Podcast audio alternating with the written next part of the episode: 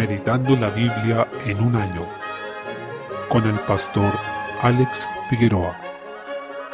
Día 17, mes 1. Génesis capítulo 35. En los versículos 1 al 7, el Señor ordena a Jacob reafirmar su fidelidad al pacto con él, haciendo un altar en Betel, para lo cual debía subir y levantarlo allí donde antes ya se había aparecido el Señor en Génesis 28, 12 y siguientes. Ahora Jacob se preocupa de algo que hasta ese momento al parecer no había atendido, y era la fidelidad de su familia al Señor, incluyendo a todos los siervos que trabajaban con él. Entre ellos incluso había dioses ajenos, ya que les ordena quitarlos, cambiar sus vestidos y limpiarse, algo que luego vamos a ver que también se ordena hacer en la ley para purificarse y poder acercarse a Dios. Esto refleja una disposición interior de consagrarse a Dios, de cambiar los vestidos. De hecho, en el Nuevo Testamento se usa esta imagen para describir el cambio que hay en nosotros, del viejo hombre al nuevo, cuando dice en Efesios 4:22, despojados del viejo hombre, y luego se nos ordena revestirnos del nuevo, ejemplificando esto como unos vestidos que nos cambiamos. Así,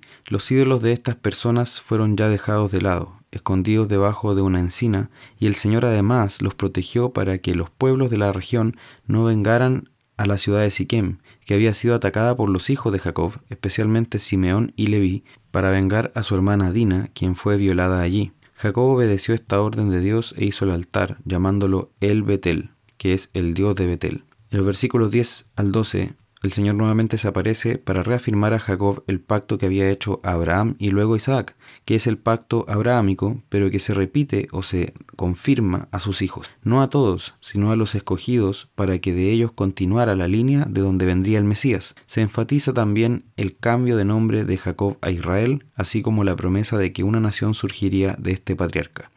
En los versículos 3 al 15, después de que Dios le habló, Jacob levantó una señal en ese lugar, no habiendo tabernáculo ni templo en esa época, estos altares y memoriales que se levantaban por parte de los hombres santos servían para recordar la presencia de Dios y las promesas que Él ha entregado. Desde el versículo 16 se relata la muerte de Raquel durante el parto de su segundo hijo que fue llamado Benjamín. Así murió la más amada por Jacob, quien tendría a los hijos que él más estimó, lo que luego tendría una incidencia directa no solo en la vida familiar, sino también en la historia de la redención y por tanto en el destino de toda la humanidad. En el versículo 22, Rubén cometió el terrible pecado de dormir con Bilha, quien era una de las concubinas de su padre, con quien Jacob engendró a Adán y Neftalí. Es decir, no solo era una mujer de su padre, sino también era madre de dos de sus hermanos, habiendo sido la criada de Raquel, esto constituía el pecado de fornicación, pero también implicaba un atentado directo y grosero contra la autoridad de Jacob como padre,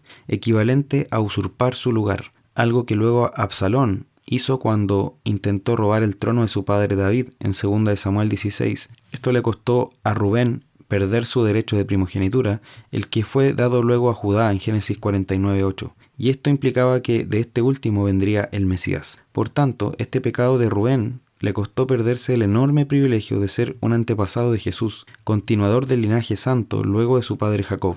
Fue un profano como Esaú y nos muestra lo terrible que puede ser dejarse llevar por el pecado para disfrutar de un momento de placer. Ese momento pasó, pero la vergüenza quedó y perdió para siempre la bendición de la primogenitura con todo lo que ella implicaba. Recordemos en esto que ningún momento de placer vale la pena arriesgar una eternidad en el infierno. En los versículos 27 al 29 muere también Isaac a los 180 años, después de que Jacob había llegado donde él estaba para habitar en ese lugar, en el que también había vivido Abraham.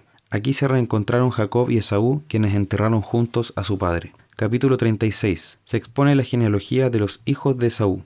Es destacable que Esaú asumió que Jacob era el bendito, eso ya lo había expresado cuando lo perdonó, pero también ahora cuando se retiró de esta tierra junto con todas sus mujeres, hijos, ganado y también los siervos que estaban con él, para alojarse en el monte de Seir. Ese va a ser el territorio clásico donde habitó Edom, que es el pueblo que vino de Saúl, los edomitas o idumeos, y que luego serían enemigos históricos de Israel. De Saúl también vendrían reyes y pueblos, entre ellos destaca Amalek en el versículo 12, que fue un enemigo también histórico y encarnizado de Israel, tanto así que el Señor ordenó al rey Saúl destruirlo por completo, quien fue tristemente famoso porque no obedeció este mandato, sino que le perdonó la vida a Agag, rey de este pueblo, y eso le significó ser rechazado también por el Señor debido a su rebelión en 1 Samuel 15. Y Amalek atormentaría constantemente a Israel. Salmo 15. Nos encontramos ante una pregunta fundamental. ¿Quién podrá habitar ante la presencia de Dios? Es finalmente la pregunta por la salvación. Y se nos describe aquí un carácter intachable y nos muestra que para llegar al cielo no solo se necesita ser inocente, es decir, no haber hecho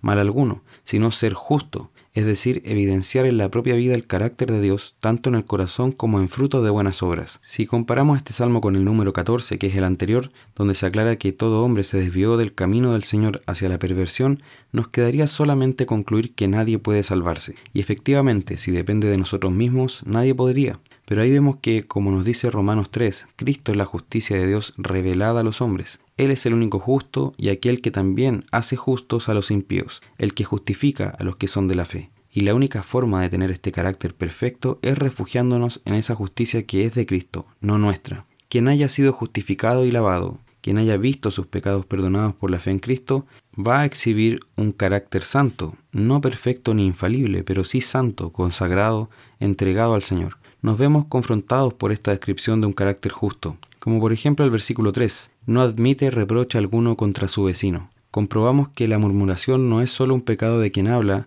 sino también de quien escucha. Debemos tener mucho cuidado con lo que escuchamos. Hay cosas que no debemos oír.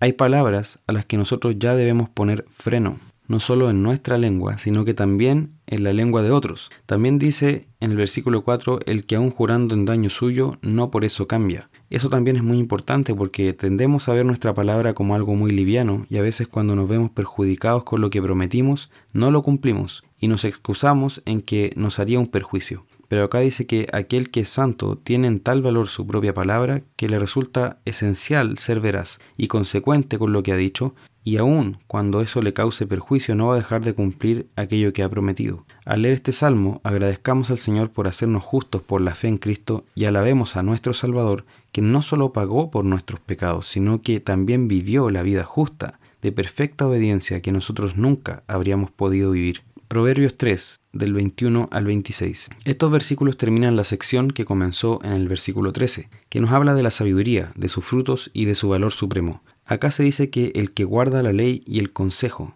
tendrá vida para su alma. La voluntad de Dios es nuestro bien. No hay bien fuera de ella, como dice el Salmo 16. El mundo nos va a intentar convencer de lo contrario, y este fue el error de Adán y Eva.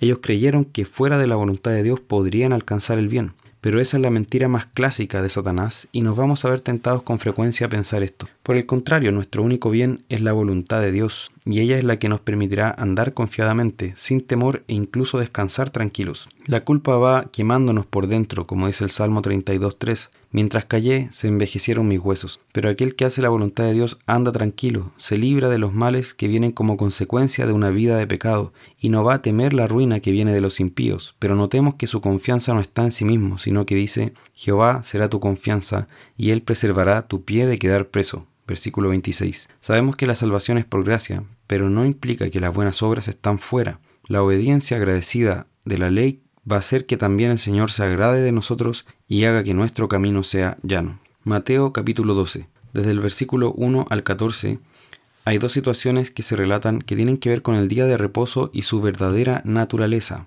mostrando a Cristo como Señor sobre este día. Los fariseos habían llenado el cuarto mandamiento de regulaciones y tradiciones humanas, que no habían sido establecidas por la ley de Moisés, sino que los rabinos, al interpretar esa ley, añadían sus reglas. Desde el versículo 1 al 8 vemos en primer lugar que Jesús aclara que el día de reposo no implica que el hombre deba dejar de satisfacer sus necesidades para cumplir esas tradiciones. Ellos citaban las tradiciones como ley, pero Jesús les citó la palabra, que es la verdadera ley de Dios para deshacer esas tradiciones humanas, haciéndoles ver que ellos estaban oprimiendo al hombre con sus normas añadidas y llevándolo a un punto donde incluso podía atentar contra sí mismo para cumplir esas tradiciones. Esto es el legalismo. Algunos piensan que el legalismo es exhortar a que se obedezcan los mandamientos de Dios. Eso no es legalismo, sino fidelidad a la voluntad de Dios. Pero el legalismo es agregar mandamientos y regulaciones humanas a la ley de Dios, y su resultado es que daña al hombre. No solo frustra, nos quita el gozo, nos amarga y menosprecia la justicia de Dios reemplazándola por la justicia del hombre,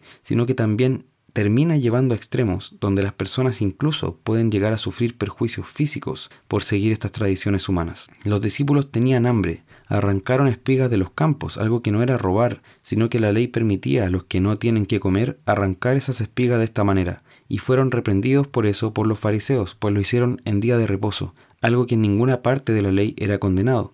Pero el Señor ahí aprovecha la coyuntura para afirmar que Él es el Señor del día de reposo. Él fue quien lo estableció y quien determina su verdadero sentido, alcance y naturaleza. Incluso declara que Él es mayor que el templo, pues esta es una figura y sombra que lo anticipa a Él. Es una declaración potentísima que lo afirma como el Mesías. Los exhorta también a entender qué significa misericordia quiero y no sacrificio en el versículo 7. Esa es una referencia a Oseas 6:6 y lo que quiere decir es que el Señor quiere fidelidad al pacto, amor al pacto. La palabra misericordia es ese amor al pacto que refleja la fidelidad de corazón a la comunión que Dios quiso crear con nosotros en su voluntad, lealtad a sus promesas y mandamientos. Entonces el Señor quiere esa fidelidad y ese amor a Él, a su palabra, y no simplemente una ritualidad. Él estableció los sacrificios, pero acá está hablando de cuando se hacía un sacrificio sin corazón, sin vida detrás de eso, careciendo del sentido verdadero que debía haber en un adorador que adora en espíritu y en verdad. Por tanto, el Señor sí ordenó el sacrificio, pero debe ser hecho por amor, por fidelidad al pacto y no para tranquilizar la conciencia de quien vive en su rebelión. Versículos 9 al 14. Posteriormente, a propósito del hombre con la mano seca, también aclara que el día de reposo no tiene que ver con no hacer nada, como habían entendido erróneamente los fariseos y los rabinos, sino que con hacer el bien. Es un día para hacer lo bueno, para servir a otros, para honrar al Señor haciendo su voluntad, teniendo misericordia, visitando al enfermo, visitando al que está en la cárcel por su fe, ayudando al que está en necesidad, evangelizando, haciendo obras de caridad también y teniendo comunión los unos con los otros. También en esto mostró la hipocresía de ellos, ya que bien entendían que un hombre podía rescatar a un animal de un hoyo en el día de reposo, pero no concebían que se pudiera sanar a un enfermo.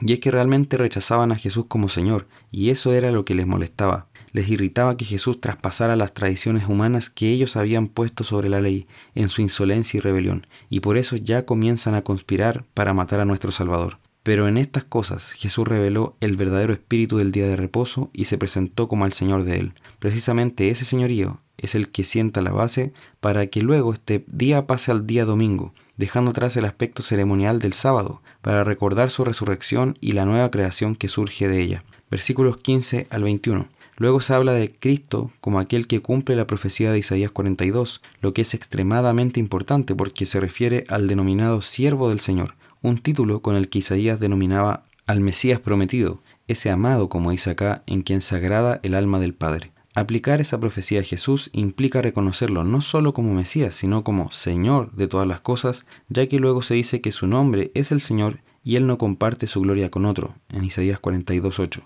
Es hermoso también porque este siervo predica a los gentiles, es decir, los no judíos, y los gentiles esperan en él, por lo que ya se anuncia que la salvación y el reino no estaban destinados únicamente a la nación israelita, sino a todos los que se acerquen a Jesús por la fe. Entonces este siervo es también Dios y Mesías. Por tanto, veamos a Cristo con estos ojos, como la Escritura lo presenta, y démosle gracias por haber venido a salvarnos como el siervo escogido de Dios, el siervo sufriente, amado por el Padre.